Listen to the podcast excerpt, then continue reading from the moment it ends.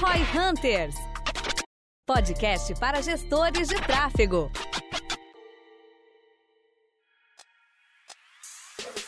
Quais seriam as melhores maneiras de tu otimizar as tuas campanhas? Existe um processo padrão? Existem métricas padrões que tu pode olhar ou algo do gênero? Basicamente é isso que a gente gostaria de falar um pouquinho hoje aqui no Roy Hunters. Cara, é, então vamos direto ao ponto sobre processo de otimização. Ao mesmo tempo que o ajuste fino, eu acredito que seja algo muito negócio para negócio, eu acho que existem boas práticas comuns que todo mundo deveria seguir. Por exemplo, para mim vem o primeiro ponto de qualquer tipo de otimização é configurar bem o pixel todos os eventos de conversão que você quer mensurar. E é geralmente onde eu vejo mais problemas acontecerem, porque é o lugar mais fácil de você comer bola. Então, assim, eu começaria por aí, cara. O primeiro item do checklist é confere o pixel. Tá funcionando? Tá tudo tá instalado? Ele tá pegando URL, ele tá pegando evento, valor, tudo que tem para pegar? E aí, é onde a galera costuma fazer besteira e onde a galera costuma também deixar a oportunidade de passar. Exemplo clássico, Facebook, pixel do Facebook. A galera coloca tudo com base em page view, não configura os eventos de conversão conversão. Uma coisa que eu aprendi, né, é que o Facebook, ele, como os eventos são padrões, né,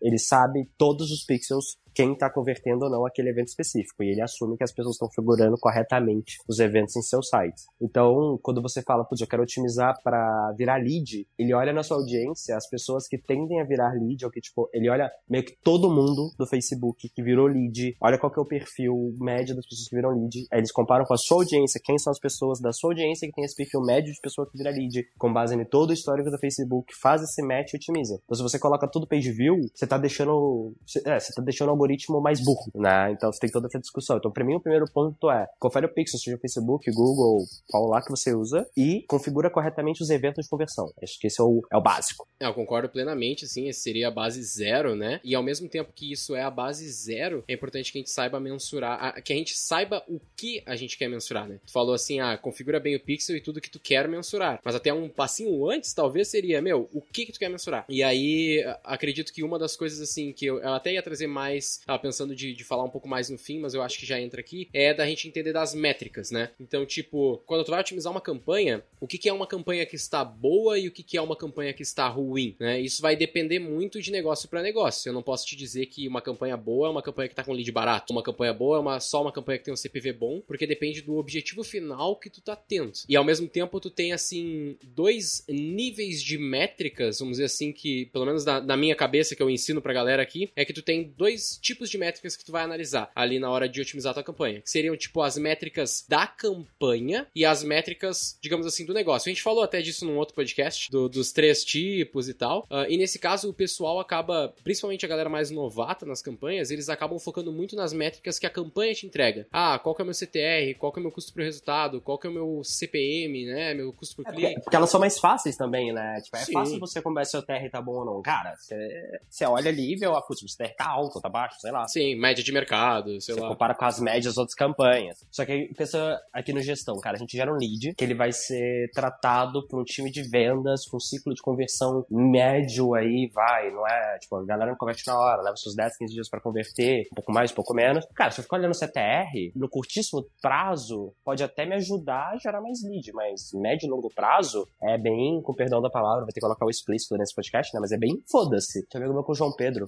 que ele costuma falar quando a galera pergunta para ele ah, o que é um CTR bom, o que é uma eh, taxa de conversão boa. Cara, no fim do dia, a única métrica que importa é ROI. O resto é tudo pra você fazer ajuste no dia a dia, mas a médio e longo prazo é ROI pro seu negócio. Então a galera tem que meio que entender, né, como é que você decompõe o seu retorno. Exatamente, com certeza. Mas aí volta lá no podcast sobre métricas, que é... É, exatamente, né, a gente já foi bem a fundo nisso. Mas perfeito, assim, acredito que pra gente entrar, tipo, num, num blueprint, assim, num padrão ou uma coisa do gênero, que no fim das contas não existe padrões corretos de otimização, de nada no marketing, né, tem um monte de metodologias mas eu tenho assim três principais questões que, pra, pelo menos para Facebook, Google e eventualmente LinkedIn ali, tu vai ter mais ou menos como padrão que tu vai conseguir otimizar, né? Então, tipo assim, a primeira questão que eu sempre falo pra galera que eles devem estar tá mexendo e prestando atenção e utilizando para otimizar a campanha é o próprio orçamento. Ou seja, aquela coisa bem binária, sabe? O que que tá indo bem, né? Tu sabe as tuas métricas, a gente já falou de métricas, tu sabe aquela campanha que vale a pena tu tá investindo, porque ela tem custos bons e porque ela te traz um ROI legal. Então, primeiro nível de orçamento é, bota, deixa o dinheiro mais centralizado naquela campanha que tá indo bem e vai tirando daquela campanha, daqueles conjuntos, né, que não estão performando tão bem. E aí isso já é o primeiro nível de otimização mais fácil. Tá na tua média, tá ali abaixo da tua média, ou seja, gerando resultado muito barato, bota mais dinheiro, tá gerando resultado acima da tua média, tá ficando caro, não tá ficando legal, segura um pouco a grana ali e nesses outros que estão performando mal, tu vai partir para outras maneiras de otimizar. Não sei se tu concorda com isso. Cara,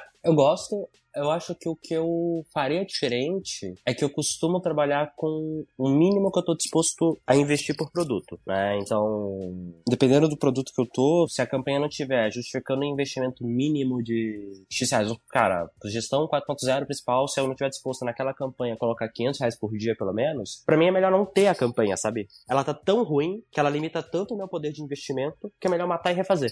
Eu acho que o único ponto que eu adicionaria no budget é isso, cara, não existe budget máximo, é enquanto eu estiver dando ROI, você coloca dinheiro, mas eu acredito que exista budget mínimo. Óbvio que isso varia muito de negócio para negócio e tal, porque tipo, você tem meio que aquela continha básica também das ferramentas, né, que é quantas conversões no dado espaço de tempo ela precisa para otimizar, né, para aprender. Tipo, no Facebook é 50 conversões em 7 dias. Aí você sabe, cara, meu lead médio vai me custar X reais. Vai custar, sei lá, 50 reais para gerar um lead super qualificado. Se o valor que você está investindo por dia não vai te permitir gerar o número mínimo de conversões que você precisa naquela campanha, é melhor matar. Assim, das duas, ou mata, ou no começo em específico, eu gosto também de trabalhar com aquela conversion, uh, otimizando pro passo anterior, né? Putz, eu tenho, cara, uma conversão que eu nunca fiz. Por exemplo, ah, vou lançar um produto novo, que ele tem o um formulário lá, e cara, ninguém nunca preencheu o formulário inteiro. Então o que que eu faço? Eu otimizo pra galera começar o formulário. E depois que eu consigo um número alto bastante de gente começando o formulário e um número alto bastante de gente finalizando o formulário, aí eu viro a chave pra, ah, agora eu vou otimizar pra galera preencher o formulário. Então assim, tem essas duas opções. Se for possível, otimiza pro passo anterior. Se não for, mata a campanha e começa de novo. É a minha visão em relação a isso, né? É, exatamente. Eu, eu concordo plenamente assim contigo. E essa questão do, do passo anterior é o mais fácil de entender o e-commerce, né? Tu tem como otimizar para venda, para carrinho, para inicialização de checkout, carrinho e, pro, e visão do produto. Inserir dados de pagamento. É, tem todos esses foi. passos, né? Então tu pode ir voltando. O único que eu acho assim que eu nunca fiz, porque é muito básico, é tipo o cara que viu o produto. Aí é muito lá em cima, mas normalmente eu fiz ontem isso numa campanha. A gente tava vendendo, tipo assim, a gente tinha vendido, sei lá, no dia um, dois produtos, e daí tava tudo otimizado para compra. E aí eu, beleza, peraí, vamos otimizar todas as campanhas para adição ao carrinho. Seria, tipo, um, um, alguns passos antes, né, dependendo do funil ali. E na hora, no outro dia, hoje já tinha tido 12 vendas ali logo de manhã, porque as coisas começaram a funcionar melhor. Nessa questão de orçamento, a gente já tá bem alinhado, assim. E aí depois a próxima parte é público, né? Na real, eu diria que público para mim vem até antes, sabia? Por quê? Porque orçamento é meio óbvio, sabe? Tipo assim, as pessoas, como é dinheiro na veia, para mim, pelo menos, eu vejo que as pessoas tomam um cuidado mais natural em olhar orçamento. Agora, quando a gente vai para público, muitas vezes, na minha experiência, as pessoas, tipo, não, não é tão natural as pessoas pensarem, ah, cara, eu já vi gente falando que não, você pode deixar o seu pixel aberto pro Brasil, que ele vai automaticamente fazer um resultado bom. Eu já vi isso e vi gente importante, sabe? Gente relevante no mercado falando essa besteira. E aí, porra,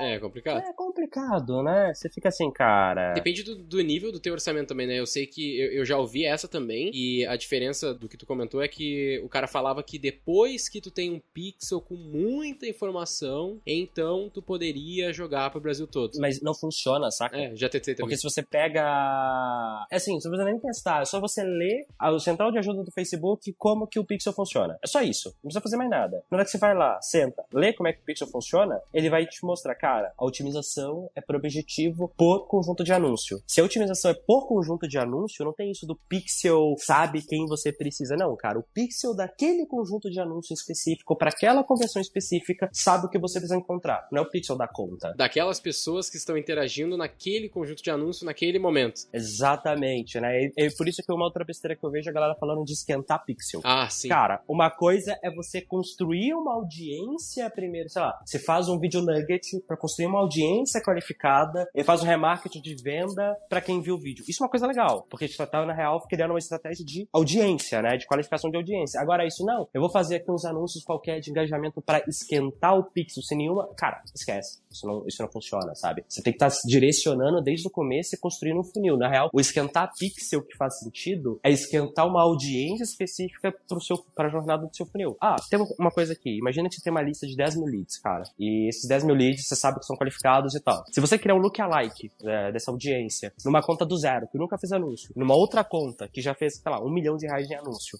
e rodar exatamente a mesma campanha, elas vão dar exatamente o mesmo resultado. É, eu já fiz o teste. Eu, tipo, já peguei uma conta que a gente tinha rodado uns 4, 5 milhões de anúncio é, e fiz o público, tá, rodei, cara, exatamente a mesma campanha, tipo, era o mesmo placement, mesma página, era tudo igual. A única diferença é que nenhuma era um pixel novo, e na outra era um pixel que já tinha rodado alguns milhões de reais. Cara, deu o mesmo resultado. Ah, variou um pouquinho ali, tipo, nem um dia uma ficou melhor, uma...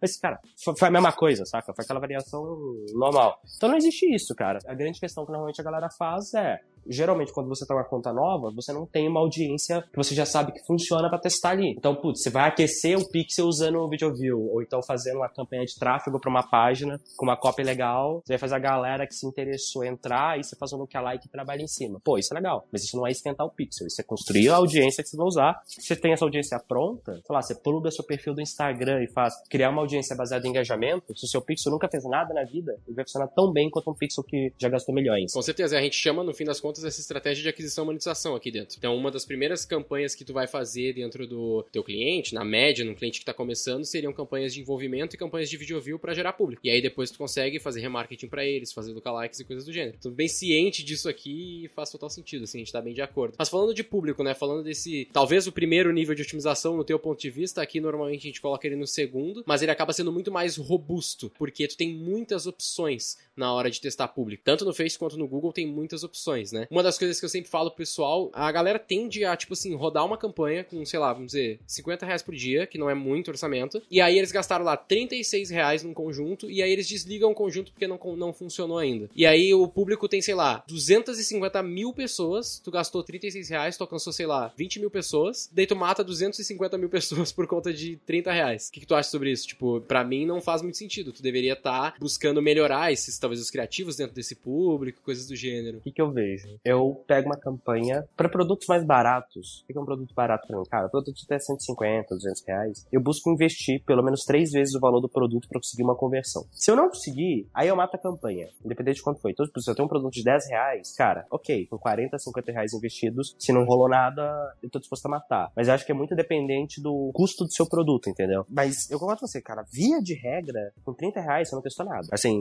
normalmente 30 reais você não testou nada. Então, pode ser que se você continuasse gastando, até, até investir, sei lá, seus 200, 300 reais, que eu acho que já costuma dar pra atingir um público legal, já com 200, 300 reais você chega nas 100 mil pessoas, mais ou menos, dependendo do seu público. Pô, aí já deu pra testar legal, pode ser que continue não dando nada. Mas pode ser que passe a dar, cara. Da mesma forma que, tipo, uma, o outro erro comum é o contrário. É o cara que foi lá, colocou, cara, deu uma sorte do caramba e com 3 reais ele e fez duas vendas. E já começa a socar dinheiro. Espera. Ah, sim. Vou escalar. É. é e, e, outro ponto é justamente que a gente falou de um público, né? Então, tipo, ah, neste público eu tive X resultado, ou foi muito, ou foi nenhum, e aí tomar alguma decisão com isso. Mas um outro problema que eu vejo que a galera esquece é de não fazer ali uma, uma campanha com múltiplos públicos, né? Então, tipo, cara, eu já cansei de ver, assim, pessoal começando campanhas com um conjunto, dois conjuntos. E aí não tá testando, por exemplo, no Facebook, não tá testando todo o leque de possibilidades de públicos que tu tem. É, marketing de um público que já existe, lookalikes, diferentes maneiras de montar públicos de interesse, tudo isso são coisas que a gente sempre sugere lá o cara começar com, sei lá, 3, 4, 5 públicos em média, pra no mínimo começar a testar essa campanha, né? Faz sentido? Faz. É, até porque no modelo de CBO, ultimamente, isso meio que vira o padrão, né? De você testar vários públicos diferentes, questões vira o meio que isso que te permite tirar proveito do CBO. Então eu gosto bastante também de fazer essa essa abordagem. Faz sentido. É, e, e assim, sobre otimização para fechar de públicos, o que eu sempre sugiro, assim, na, na, na, hora de pensar nisso é meio que voltar lá nas métricas e analisar elas, ver por públicos se tu tem um investimento que, que já faz sentido tu tá otimizando, né? Que não é essa questão que a gente falou do investimento muito baixo, tu vai tomar uma decisão talvez definitiva ali, então cuidar isso. E ao mesmo tempo tu ter os múltiplos públicos para tu poder decidir entre eles. Começar a ver se tu tá testando a quantidade suficiente de públicos e aí adicionar caso tu não esteja esteja e saber o momento certo de remover aquele público da tua estratégia, né? Tipo, eu testei o suficiente já esse cara aqui, foi mais de três vezes o valor do meu produto e realmente não tá rolando. Aí tu parte lá pro último nível da otimização ali, ou pelo menos o que tu consegue fazer mais coisas, na minha visão, pelo menos, seria a parte dos criativos, dos teus anúncios. Que ali sim, pelo menos no Face, assim, é muito forte o nível de otimização que tu consegue fazer. Já, já tive várias experiências de reviver conjunto só por causa de trocar o criativo, né? Não sei se tu tem a mesma experiência, o que, que tu acha sobre isso? Cara, já tive experiência parecida. Honestamente, nada muito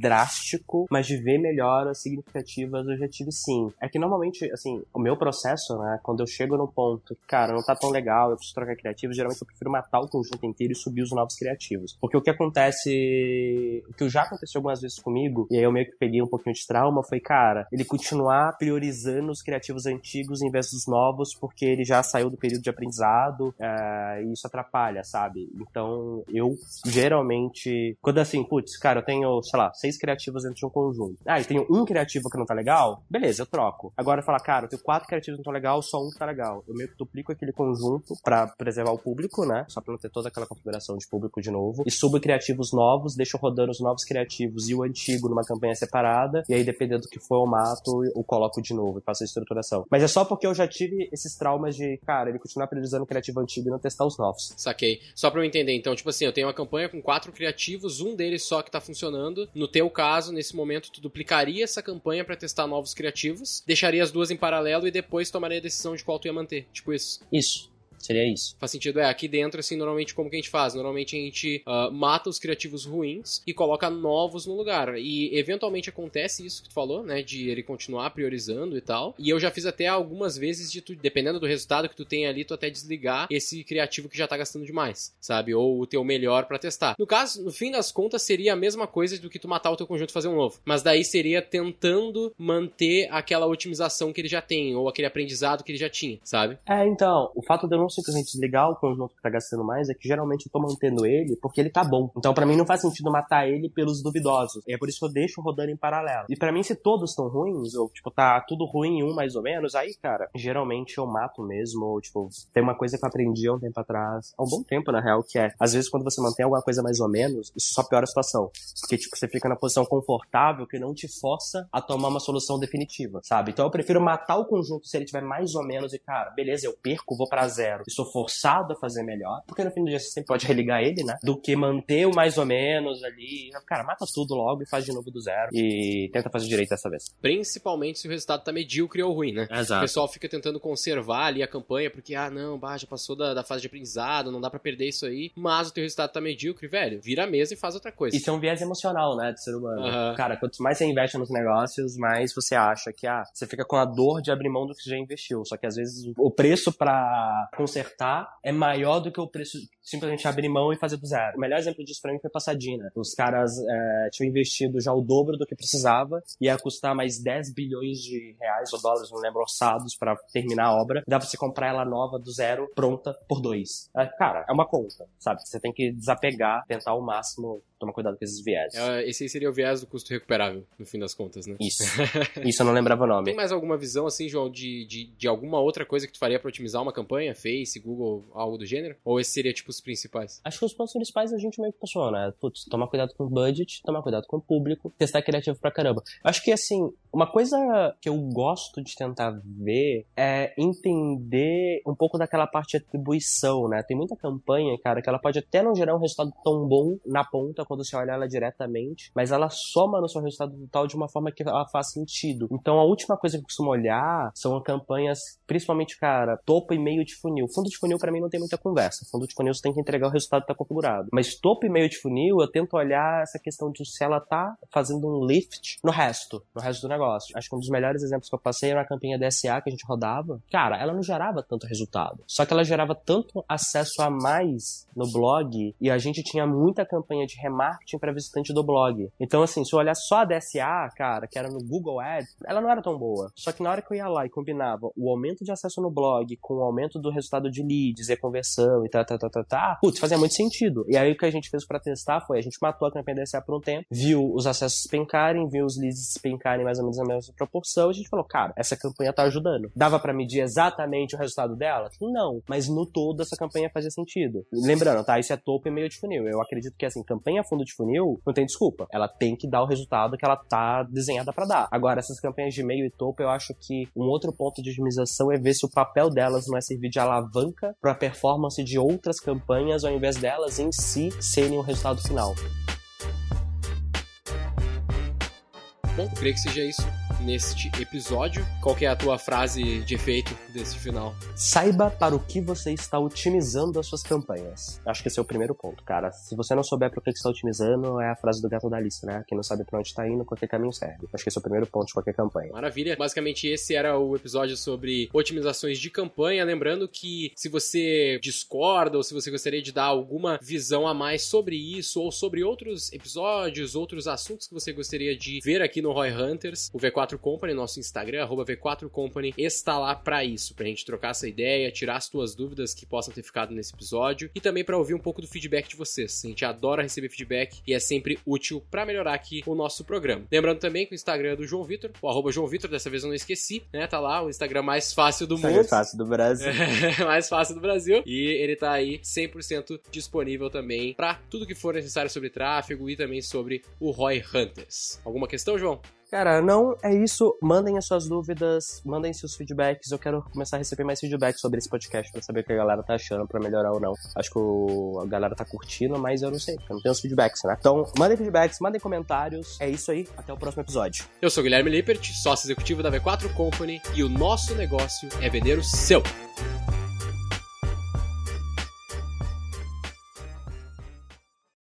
Para saber mais sobre como a V4 pode ajudar o seu negócio, ou você que é profissional de marketing digital e quer saber como ser nosso parceiro, acesse v4company.com e saiba mais.